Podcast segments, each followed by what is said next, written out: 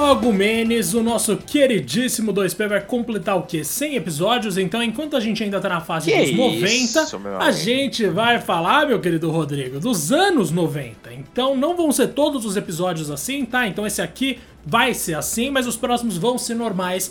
Hoje a gente vai jogar, aliás, hoje a gente vai falar desse período maravilhoso que foram os anos 90 para os jogos, o período mais criativo e inovador da indústria, Rodrigo. Eu diria que é o caso, né, meu bom? Ou você acha que não? Mas não tenha dúvida, Diego. Primeiramente, boa noite, né, caso vocês. À noite estamos gravando aqui às 9 e 1 Que é precisão, meu amigo. É, sejam bem-vindos aí, lógico, a mais um episódio do Pedro Podcast. O seu podcast favorito, que rola sempre às terças e sextas, com episódios maiores e eventualmente ali com pílulas durante a semana, episódios menorzinhos ali de 10 minutos, né, às vezes um pouco menos, porém para tratar sempre de um assunto especial. Como o Diego já adiantou, a gente vai falar de um tema muito nostálgico, mas segura lá. Antes, não esquece de seguir a gente no seu agregador de podcast favorito também lá no Twitter, no arroba Podcast 1, porque algum safado já pegou esse nome, mas isso não impede a gente de falar aí dos novos episódios de Gasto. E não tenha dúvida, meu amigo, você já cantou a bola. Os anos 90, sem dúvida alguma, foram ali o período de, de maior criatividade, né, cara, da, da indústria, por uma série de razões que a gente vai discutir aqui. E a galera vai entender muito bem. Entre elas ali, gerações diversas, é, aparelhos criativos ou não, ah, a transição ali de 2D para 3D, enfim, tem muita coisa pra gente falar, meu querido. E a gente Então é vai o seguinte, concluir ó. também com os nossos jogos favoritos, porque a gente não deixaria de falar de software, né, Rodrigo? Isso é lógico, mas cara, vai ser difícil, inclusive, hein? Montar Nossa aqui uma Senhora. lista. Porque os anos 90 tratam ali do nascimento, inclusive, e às vezes até morte, de muitas das séries que a gente ama, né, cara? De coração. Mas vamos chegar lá. Bom, os anos 90, meu queridíssimo Diego, né? Se a gente contar ali, abordando primeiramente os aparelhos, os consoles, meu cara, a gente pode falar do Super Nintendo pra frente, afinal de contas, o nosso queridíssimo Mega Drive foi lançado em 89. E olha só uma curiosidade, meu querido, que eu já começo aqui, ó. Nos anos 90, cara, foram lançadas nada mais, nada menos do que, meu amigo, 28 consoles diferentes. Alguns deles nunca saíram do Japão, né? Vamos lembrar que naquela época o Japão era a maior potência da indústria. Mas, meu querido, 28 consoles, cara. Pelo amor Uau. de Deus. Olha só. Eu não sei, eu não vou nem falar todos aqui, porque, meu Deus do céu, a lista é longa. Mas, Diego, vamos, vamos começar pelo começo, né? Como diria uma frase né, muito celebrada aí. Quais consoles você teve nesse período, meu querido? Você consegue lembrar ou não? nos anos 90, Rodrigo? Eu vivi 5 anos dos anos 90, meu bom, porque eu passei Era a essa existir. piada, né? Porque o seu querido é um neném, né, meu cara? Mas diga, diga lá. Eu passei a existir. curtir aquela, aquela geração ali. É. Ah, ó, ali com os meus 4 anos eu já tinha, com certeza, né? Eu sempre já contei aqui de, das histórias do Mega Drive que eu queria ter quando era bebê. E eventualmente eu tive, então, mano. Pelo menos o Mega Drive aí eu tive. Mas consoles lançados nessa geração que eu pude jogar depois, então coisas que eu cheguei a ter depois, porque no Brasil a gente sabe que a gente tá sempre uns 10 anos atrás do resto do mundo. Então, Verdade. enquanto eu tinha o meu Mega Drive ali com os meus 6 anos, ou 7, eventualmente eu tive um PlayStation 1 e um Game Boy. Então, o que eu tive com certeza dos anos 90 foram esses três consoles, Rodrigo. E o que eu mais joguei foi o. PlayStation 1, mas isso aí não é, não é nem questão de, sei lá. Isso aí não tinha nem como ser diferente, meu bom. Isso aí era natural. Ah, não, não tinha, né, cara? E assim, você curtiu basicamente os melhores dos melhores, né? Então, é, essa é uma geração, assim, essa é, uma- é um período muito interessante do mercado, né, cara? Porque ali no começo dos anos 90 a gente teve aquela clássica rivalidade Sega contra Nintendo. Imagina o senhor, pelo bem da nossa amizade, que você estava do lado da Sega, né? Com certeza. E depois, e depois, mais tarde, ali pro meio, pro final dos anos 90, a gente teve ali o trio, né? Ah, Sega, Nintendo e a nova ali, que era a Sony com seu PlayStation. A gente sabe que na história o PlayStation acabou destruindo todo mundo e continua basicamente ali a sua trajetória de sucesso até hoje, cara. Só que no meio do caminho, Diego, antes da gente falar dos mais pops ali, foi um, um período onde muitas empresas queriam porque queriam entrar no mercado, né? E com algumas, propostas muito interessantes. Afinal de contas, meu querido, do, do Super Nintendo Mega Drive pra frente, a gente teve a era do CD, né? Que ali fez parte de boa, bo- bo- bons períodos ali dos anos 90. Eu diria que ali, por exemplo, o Mega CD, né? O Sega CD, que foi lançado em 91, abriu portas para muitos outros tipos de consoles dessa época. E ali a gente teve, meu amigo, o Neo Geo CD, a gente teve o Amiga CD32, que a gente pode comentar porque esse merece comentário à parte. A gente teve o Atari Jaguar, enfim, muitos desses consoles foram flopados, né, meu querido? Você conhece bem algum desses aqui ou são nomes completamente alienígenas? Não, cara, isso aí eu confesso que são nomes bastante alienígenas. Eu, inclusive, Bom pra você jogar Diego, o Jaguar. Já te, te garanto, inclusive. Ah, eu não tenho dúvida, mas você tem uma coisa aí que não deve estar nas listas que a gente citou aqui, Rodrigo, e que merece pelo menos ser lembrado, é o Polystation. Hum. Polystation, com certeza, Respeita, foi um dos consoles mais importantes de todos os tempos. Mas eu não lembro se ele existia nos anos 2000 ou nos 90, porque eu só lembro dele nos anos 2000, na real. Mas eu não tenho lembranças dos anos 90, né, Rodrigo? Então a gente vai ficar por isso mesmo. Ah, Diego. Well, assim, para mim, né, eu, eu, tenho, eu tenho muita lembrança dos anos 90, porque eu nasci em 85. Então, entrando nos anos 90, já tinha 5 anos, eu comecei a jogar a partir dos 3 e já entender melhor ali dos 5 pra frente. Então, os anos 90 foram muito, cara, muito importantes na minha vida como um todo, né? Não só de games, mas de qualquer coisa. Você escutava Charlie Brown? games, então nem se fala, né? Ah, cara, eu, eu gostava. Não era muito fã, não. É engraçado, eu passei a gostar um pouco mais depois. Caraca. Acho que, sei lá, algumas letras fizeram mais sentido, enfim. Entendi. Mas no, no, no começo não era tão fã assim, não. Eu era aquele cara que era fã do, do, do, do rock americano, cara, ah. sabe? Aquela coisa importada, aquele enlatado é. americano, pop rock. É, o pop rock não, punk rock. Enfim. Mas depois eu comecei a curtir aquelas coisas.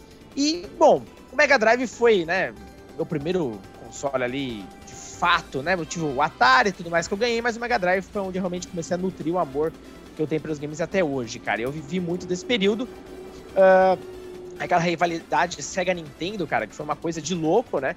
Inclusive, nos anos 90 foram aqueles anos onde o mercado de games também uh, se desenvolveu bastante no Brasil, graças a Tectoy, do lado da Sega Gradiente, né, meu querido? Do lado da Nintendo. É, você chegou a viver alguma parte disso ou não? Ou já, já tinha passado já? Então, mano, eu tô ligado que, tipo, por questões de estudo, um até matérias que eu fiz é. e tal, eu acabei pesquisando, né? Mas viver na pele mesmo eu não vivi, não. A única coisa que eu talvez tenha vivido. Mano, eu lembro de muitas versões piratas do Nintendinho que rolavam no Brasil, que eram dos anos 90 com certeza. O Phantom uhum. System, você lembra desse? Isso eu lembro Lógico, que fez bastante parte da minha história, sim. Mas, tipo, mais porque meu pai sempre falava e ele deixou jogar lá, tipo, uma vez, se eu não me engano. Que legal. Ficou com minha prima, uhum. se eu não me engano. E, velho, aí, tipo, joguei no Phantom System uma vez e sei que muita gente começou a jogar no Phantom System também, porque, né, a gente sabia que consoles eram caros no geral. Mas eu ali na minha, na minha vivência, no meu cotidiano, não tinha a menor ideia de que a Tectoy, de que a Gradiente estavam ajudando o Brasil nesse sentido e hoje em dia fico muito grato, inclusive. É, e também anos 90 foi o boom das revistas especializadas, cara, que tinha de revista no mercado, não tá escrito.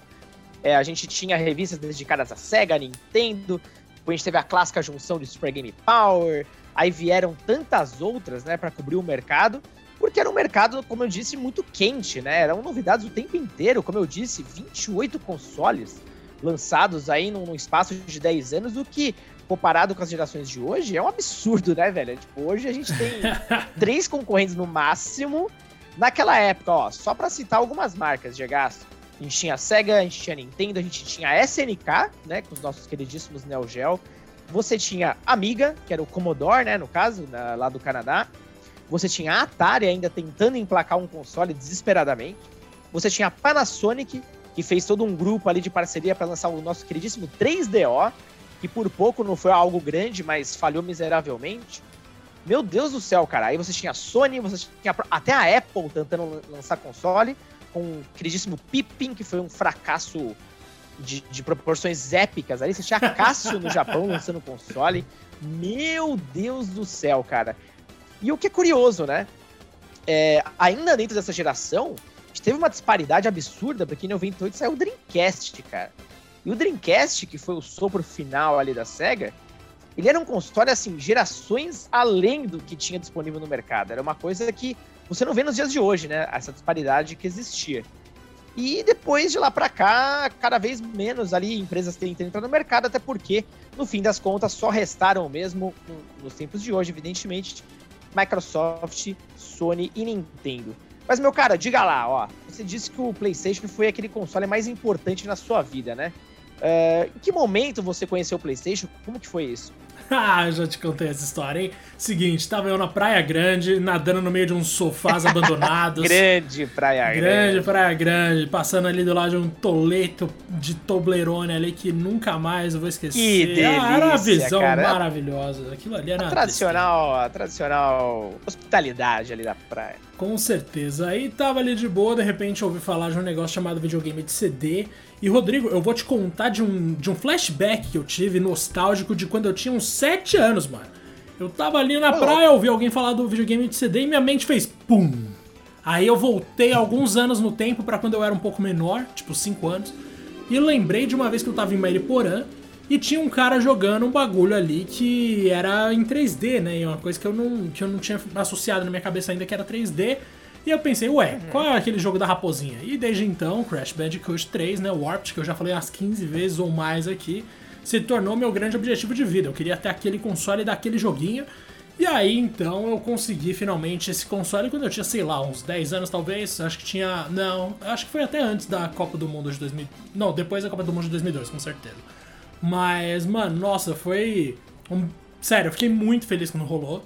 E, caraca, eu não parava de jogar Tekken 3, Crash, tudo que tinha 3, Resident Evil 3, Silent Hill não. Silent Hill só gostava do, 2, do 1 e do 2. No caso do 1, né? O 2 só viria no PS2. Uhum. E, velho, nossa, era. Foi muito louco isso. Eu vou até lembrar de um negócio aqui, Rodrigo, que a gente tá falando de anos 90. Eu tava trocando uma ideia com o Guerra, o Rodrigo Guerra, né? Do The Enemy, editor-chefe, meu chefe no caso. E ele tava contando como era fazer os reviews, se eu não me engano, quando ele tava na EGM, que era aquela revista Uhum. que tinha de análise e tal.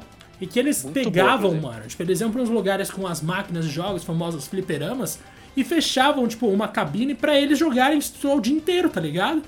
Então, tipo, suponha Que que, chegou um. King of Fighters novo, os caras pegavam e só eles jogavam o dia inteiro, mano. Eu fico imaginando o privilégio que era isso nos anos 90, tá ligado? Porque hoje em dia a gente, claro, ah, vão me mandar um jogo aqui, eu vou baixar, eu vou ter acesso antecipado, não sei o que, da hora. Mas uma coisa é isso e outra coisa é os caras meio que fecharem uma cabine de um fliperama pra você. Imagino que seja muito mais interessante, tá ligado? Mas foi assim que eu cheguei a entrar em contato com o PS1 e o Mega Drive eu não faço a menor ideia de como eu descobri que existia. Tipo, eu lembro que eu pedi, se eu não me engano, eu cheguei a pedir nominalmente um Mega Drive quando eu tinha 3 anos, mas provavelmente foi porque eu vi numa propaganda de TV e tava só reproduzindo ali qualquer coisa, sabe? Mas é, eu lembro que o Mega Drive eu só simplesmente, tipo, nasci, tomei consciência mais ou menos de que eu era uma coisa viva e aí o Mega Drive tava do meu lado. Isso aí não tem a menor dúvida. E você, meu querido? Seu primeiro videogame não foi dos anos 90, foi? Foi dos anos 80, foi, foi o Atari, certo? Dos anos 70 ainda. 70, mas eu não 70. nascido ainda, né? Porém, ah, de fato, eu fui né, pegar amor, amor mesmo pela coisa com o Mega Drive, que aí eu passei a acompanhar de fato. E depois o Mega Drive, cara, foi bem interessante, porque deu um pulo, né? E fui direto pro 64. Então eu demorei bastante depois pra trocar de videogame. E aí ele já é um videogame, eventualmente, dos anos 90, onde a gente teve ali uma certa revolução. E aí eu vou entrar nesse detalhe, porque os anos 90 realmente não só foram palco do nascimento de algumas ou boa parte das maiores séries de games de todos os tempos, que estão aí até hoje com a gente, como também uma transformação de mercado, cara, uma evolução tecnológica tipo, sem precedentes, né? O que evoluiu em 10 anos foi surreal. E acho que a principal mudança ali foi o 2D pro 3D, Diego. Eu lembro que nessa época eu ainda jogava muito em PC, cara, mas jogava demais, porque os PCs estavam muito além dos consoles, né? É, o PC a gente já tava na era das placas é, 3D ali dedicadas. Então, por exemplo, eu tinha. Eu tive o privilégio ali, mas depois eu demorei pra caramba ganhar outra.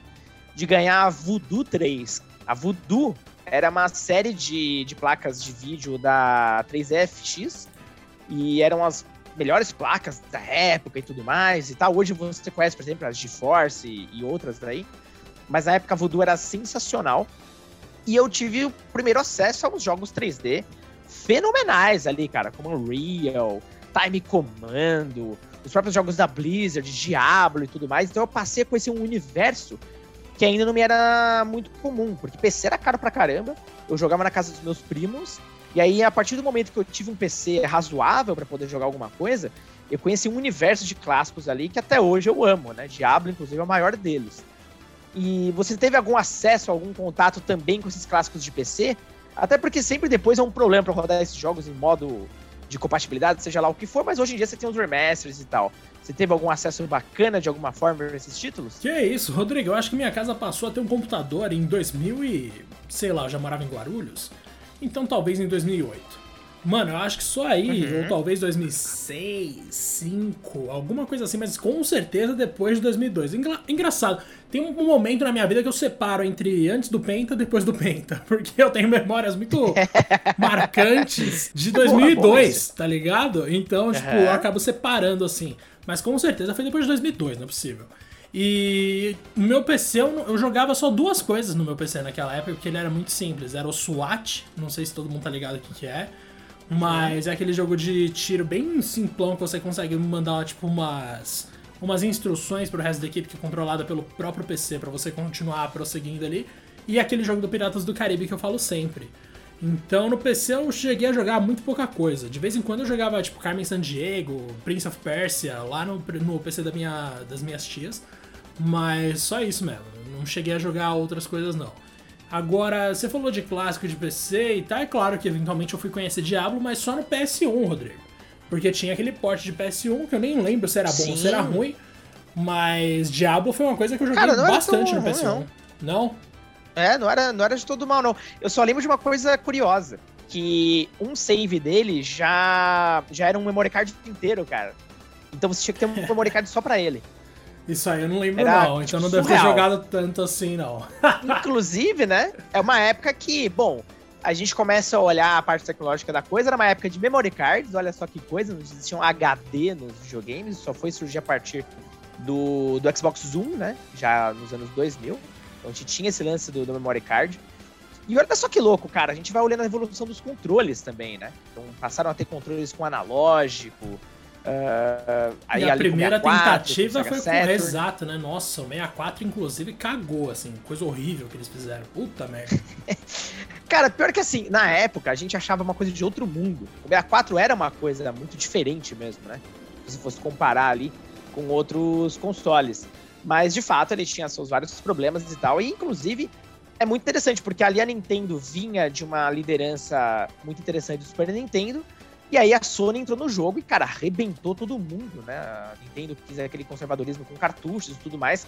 Então, é, é uma época de muitas histórias interessantes e reviravoltas que é, existem muitos livros hoje em dia especializados que valem muita leitura. E isso porque, Diego, a gente nem mencionou os portáteis, cara. Foi a época do Game Boy e o domínio absoluto do Game Boy não teve como. Teve Game Gear, Tiger, seja lá mais que porcaria que veio mas não teve como. O Game Boy, Game Boy Color especialmente, dominaram, né? O cenário. Você teve também algum portátil dessa época ou não? Eu tive, mano. Eu tive o Game. Na real, não exatamente dessa época. Que nem eu falei aqui, eu cheguei a ter um Game Boy, mas já era o Advance SP, que era aquele com luzinha na uhum. tela. E ele, claro, tinha os mesmos jogos que você jogaria num Game Boy normal, mas ele já era um pouco mais tecnológico, tá? Então era outra fita.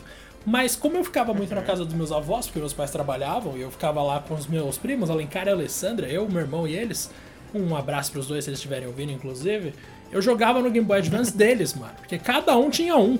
E eles tinham um Pokémon, cara. E, que legal. velho, eu era apaixonado pela primeira era de Pokémon. Eu era, eu gostava muito do desenho, né, quando eu era criança. Mas os jogos, nossa senhora, eu lembro que quando eu pegava um Caterpie, pra mim era a coisa mais feliz do mundo, porque eu ia ver ele virar a Butterfree, sabe? Então, tipo, o Game Boy para mim foi muito importante nisso e para viagens de carro, né? Porque não tinha joguinho no celular para você ficar jogando, não tinha lá tantas músicas para você ficar escutando, porque eu sempre eu chegava num período ali, num momento, num trecho da estrada que parava de funcionar o rádio ou de repente os CDs dos meus pais não eram exatamente o que eu queria ouvir, eu não tinha fone de ouvido, então era um problemaço. Mas o Game Boy tava lá sempre para dar aquela alegria, né, mano?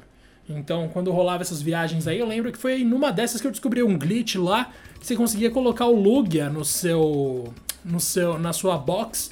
Se você fizesse, não sei, puta, eu queria lembrar como eu fiz aquilo, mano. Mas era um Lugia level 1. Era eu lembro que ficava. Nossa, eu não lembro como a gente fez aquilo, mas foi muito louco ver isso. Nunca consegui upar esse Lugia na vida. Mas mesmo assim ele tava lá, bonitão. Acho que era no Pokémon o quê? O logo é do Silver? Não lembro de cabeça, sou péssimo com isso. Mas, mano. Eu é... acho que era o Silver. Era o Silver porque ele tava na capa, né? Isso. Exatamente ele. Mano, eu era apaixonado por Pokémon naquela época ali. Naturalmente, eu só associava Pokémon a portátil, então meu carinho por videogames portáteis era muito nesse sentido. Tinha um jogo dos Looney Tunes também que eu achava sensacional. Tinham muitos jogos ali do Game Boy que eu curtia demais, velho. E é surpreendente, assim, o tanto que esses dispositivos mais por, bom, mais móveis, digamos assim, porque a gente sempre pensa em celular quando a gente fala em dispositivo móvel. Mas é impressionante como eu sempre associava eles a uma calma, tá ligado? Uma paz, assim, tipo, de coisa tranquila, uma coisa feliz, uma coisa que não me deixava com medo uhum. com Resident Evil, uma coisa que não me deixava puto com Mortal Kombat. Era uma experiência suave, assim, era, uma, era um momento de diversão ali de puro, pura alegria, cara. Eu gostava muito dos Game Boy. Ah, fofinho, cara. Inclusive, foi bom você ter tocado no assunto do Pokémon, né? Porque nos anos 90, como, como eu abordei aqui há uns minutos atrás, é, foi uma década muito. Cara, é, assim, não sei nem por onde começar. O tanto de séries incríveis que nasceram nessa época. Pokémon é uma delas, né? Nasceu em 96. Até hoje é a franquia de maior sucesso do mundo. Né? Tá acima de Hello Kitty, inclusive. Caraca. Você tem um ranking ali: Pokémon, Hello Kitty, é, aparentemente o Puff e Mickey Mouse. Isso, obviamente, levando em consideração desde que foi lançado, né? E Pokémon é de longe a mais nova. Se você, ó, só pra comparar, Hello Kitty começou em 1974. Vixe. Então, olha que bagulho louco, cara. 22 anos depois teve Pokémon. E Pokémon ali já passou do, do, Aqui são dados até antigos, de 105 bilhões de dólares né, em, em revenue. Então, grana ali. Uh, é muita coisa, cara. É um negócio assim inacreditável e não perdeu a força, né? Isso que é o mais louco, a Nintendo soube trabalhar bem e tudo quanto é jogo vende, nossa, dezenas de milhões de cópias, qualquer produto relacionado é um sucesso. Enfim, é impressionante ver como a maior série de todos os tempos nasceu também na década de 90 e continua cada vez mais forte, se não mais forte do que antes. E aí eu vou entrar um pouco no campo dos jogos, Diego, porque aí é uma parada é, complexa e até difícil, né, de da gente abordar sem deixar qualquer coisa de fora, meu amigo. Mas eu gostaria que você me falasse, uh, vamos lá, cinco jogos, apenas cinco, para deixar difícil. Jogos daquela época que, na sua opinião, são marcantes. Nossa pra você, senhora, principalmente, mano. né? Vou tentar uma fazer uma média. pessoal. Rodrigo, eu vou tentar fazer aquela famosa conta do jornalista de games, que é gosto pessoal dividido ah. por importância inquestionável igual a vou falar qualquer coisa aqui. Então, vamos Perfeito. lá, mano. Velho, primeira coisa, óbvio, não preciso repetir isso quantas vezes, né, gente? Mas Resident Evil, obviamente, sempre foi o meu jogo do coração, assim. E toda a franquia, no caso, principalmente a primeira trilogia, porque eu perdi sabe-se lá quantas horas jogando esse negócio. Então eu não posso deixar de citar isso aqui. Eu diria Final Fantasy Justiça. por causa do 9, não sei o que, mas o Final Fantasy começou nos anos 80, ainda tá vivo até hoje. Acho que não é muito característico dessa, dessa, dessa década, ainda que o período de ouro da, de Final Fantasy tenha sido justamente nos anos 90.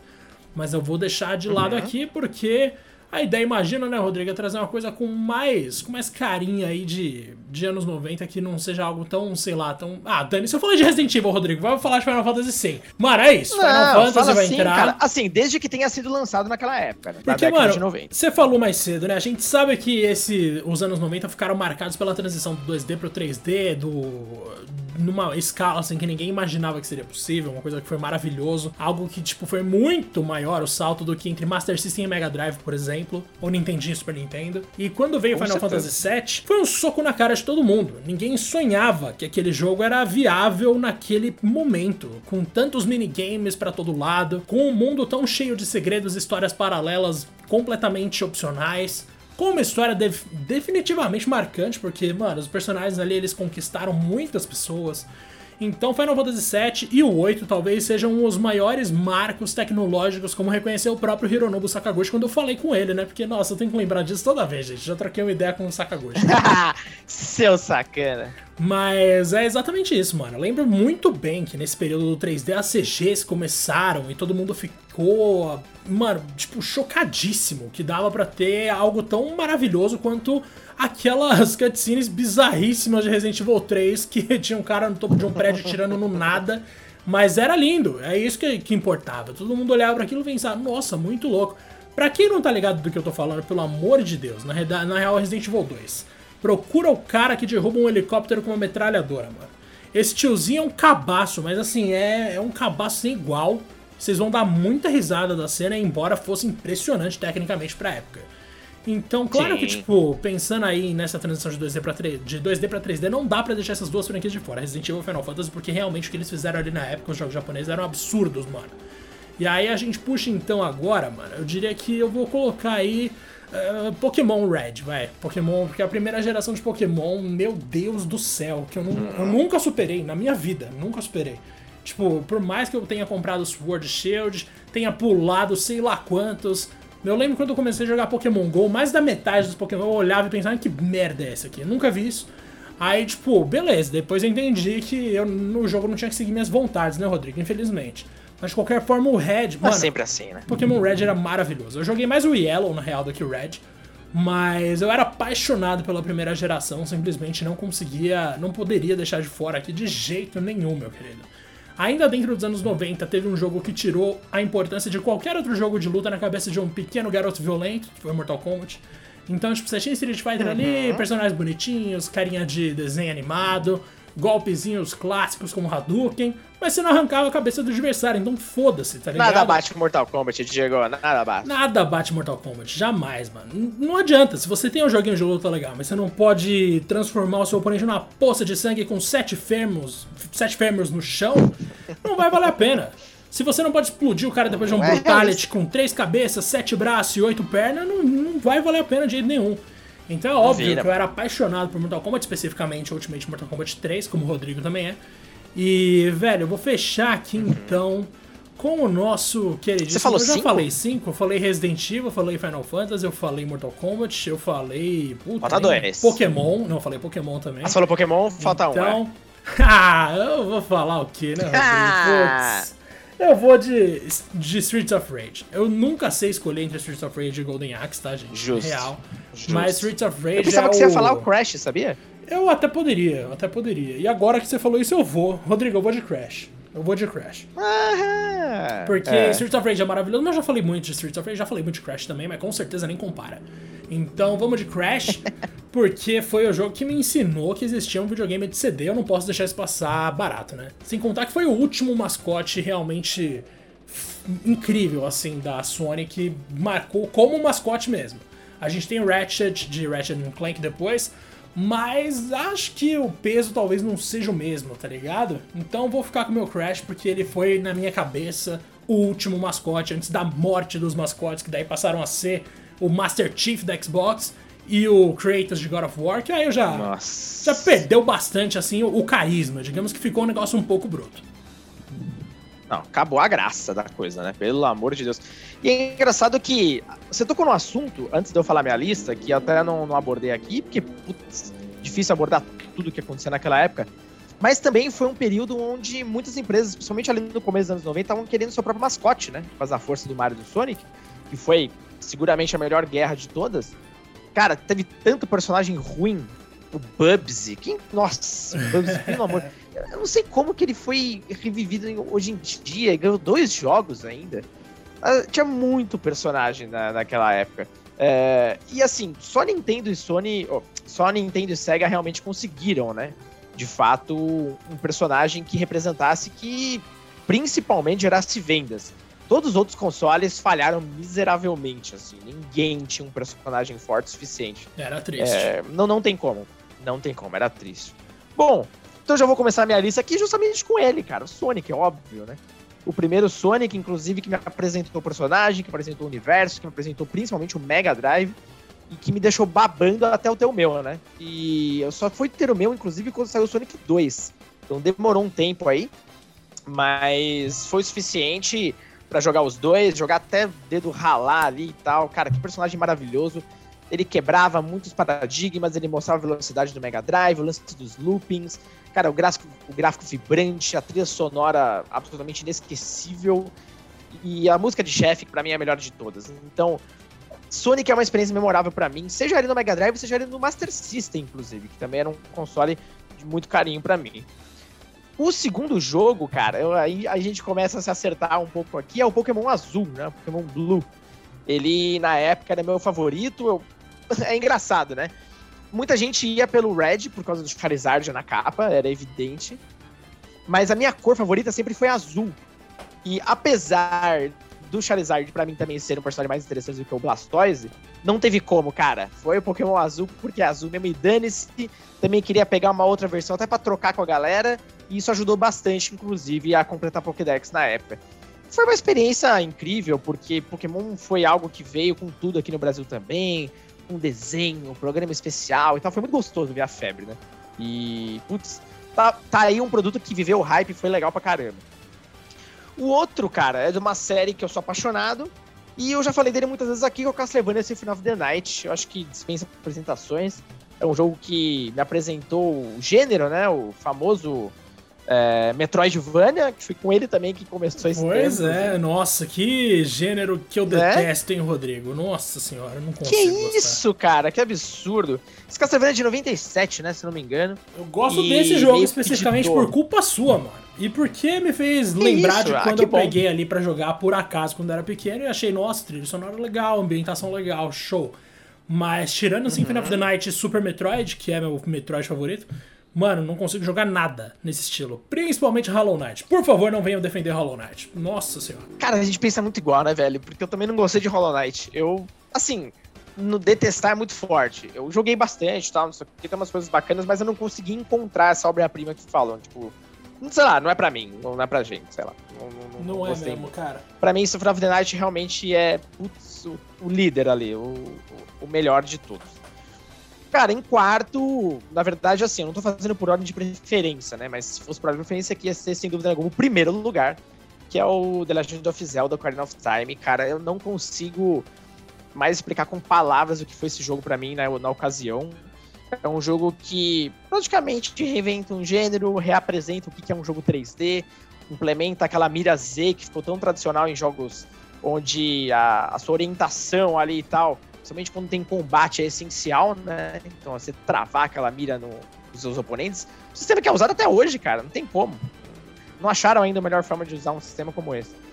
E toda aventura épica, sabe? O 64 tava em alta, era o título mais esperado. E, nossa, eu zerei esse jogo tantas vezes, meu amigo.